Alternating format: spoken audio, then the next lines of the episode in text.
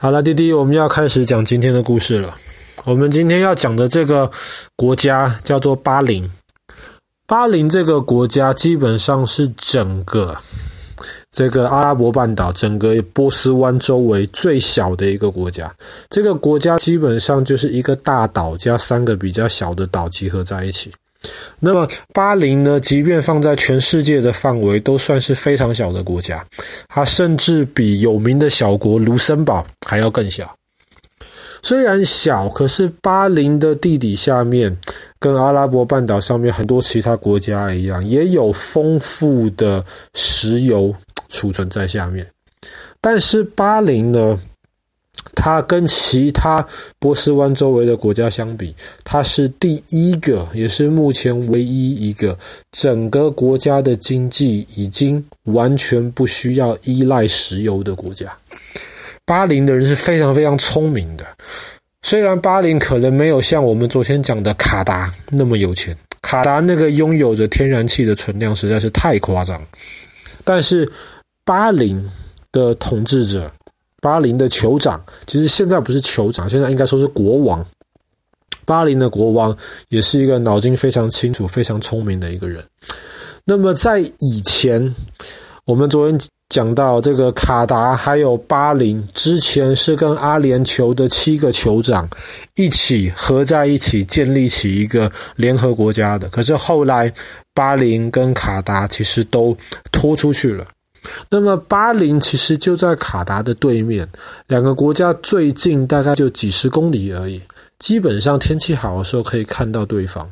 但是巴林整个国家的经济跟卡达不太一样，因为它没有那么疯狂的存量的天然气，所以当时巴林的统治者他就想说，不如就这样子吧，我们周围这么多国家有石油，可是。石油你从地底挖出来，你不能够直接送出去的。就是石油从地底下面挖来之后，你要先进行一些提炼的过程，然后把里面的一些杂质，或者是把里面不同类型的这些东西要分出来。提炼完了之后呢，才可以，比方说我们开车去，然后车子就才可以加那个里面的油。所以巴林很早就开始，其他周围国家在挖石油，他就在发展这个炼油厂。所以其他周围的国家不太有这么多的这个炼油的设备，那么这些东西后来很多都交给巴林去做。所以巴林人自己不太需要挖石油，他们帮忙负责处理周围国家挖出来的石油，其实就已经赚非常非常多钱。除了挖石油之外呢，巴林人他们还靠着做银行、做金融业的生意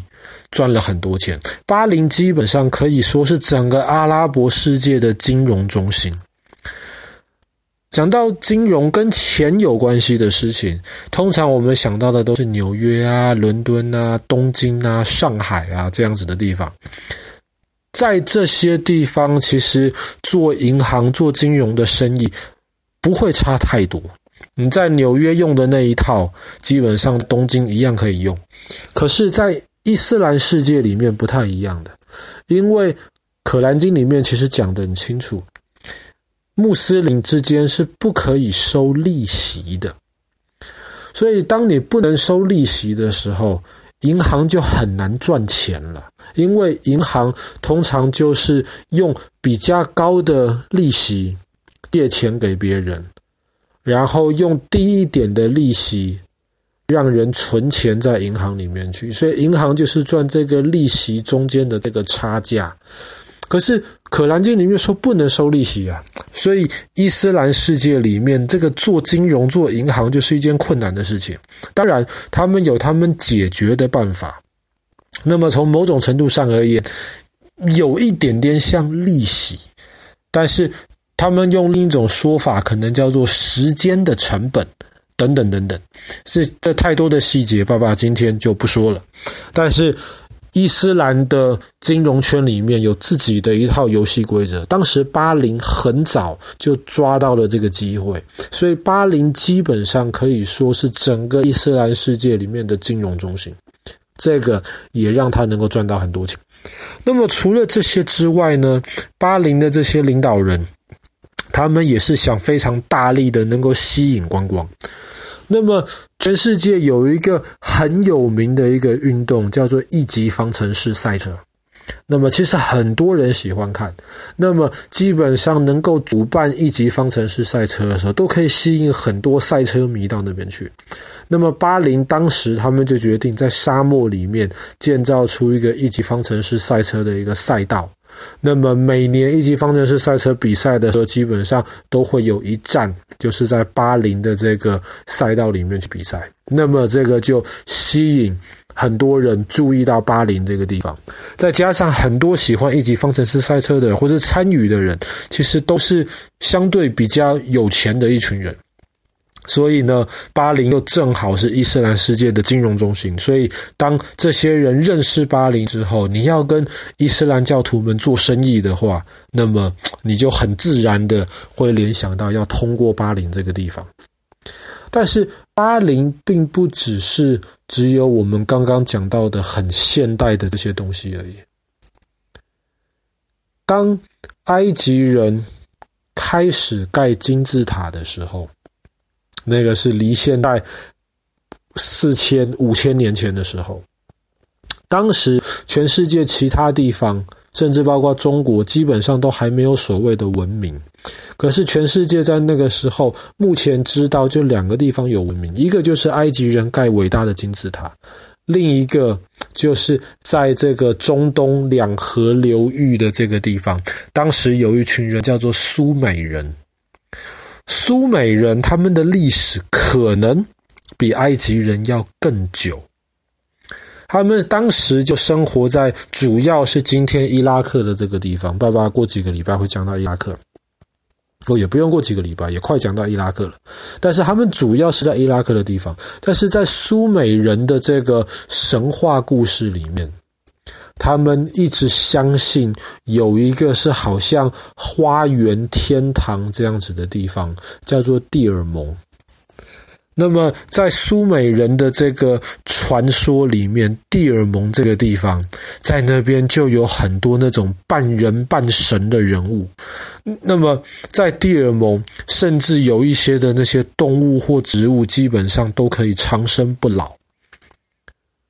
那么，根据我们现在考古挖出来的一些资料，很有可能当时苏美人认识的蒂尔蒙，指的就是今天我们发现的，呃，就是今天我们讲到巴林这个地方。那刚刚讲到巴林，其实主要是一个大岛，周围还有三个小岛。考古学家在过去几十年，在巴林上面其实挖出了非常非常多的古墓。那么这些古墓都不是一千年、两千年了，都是三千年甚至四千年之前的古墓。那么他们都很奇怪，诶，这些地方，这个小小的岛上面怎么会有这么多古墓啊？特别这个好像又是在沙漠周围。一直到大概七十年前的时候，有一群丹麦的考古学家，他们在巴林就是进行一些考古的研究的时候，他们就从沙子里面。挖出来了，今天我们知道的巴林堡这个世界文化遗产。其实巴林堡这个地方呢，它大概考古挖出来，它大概可能在四千多年，甚至快五千年之前，在那边就有人居住了。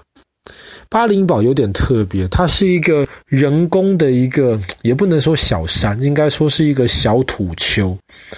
大概十二公尺这么高的小土丘，那么很久以前的人呢，他们就是在这个土丘上面一层一层一层的建造出了他们当时的这个居住的地方。所以土丘的第一层可能后来盖完了之后，可能被拆掉了，或者是毁掉了。后来的人又盖了第二层、第三层上去。那么巴林堡现在我们知道的有七层，那么最上面的第七层。最高的地方其实又被称为葡萄牙堡，因为这最上面的这一层呢，是当时葡萄牙人大概在五百多年前他们占领了巴林的时候，在那边修建的一个相对比较现代的堡垒。可是，在葡萄牙堡的下面，当时的考古学家就挖出来，天哪，在这个下面里面有四五千年这个蒂尔蒙文明的这个遗迹。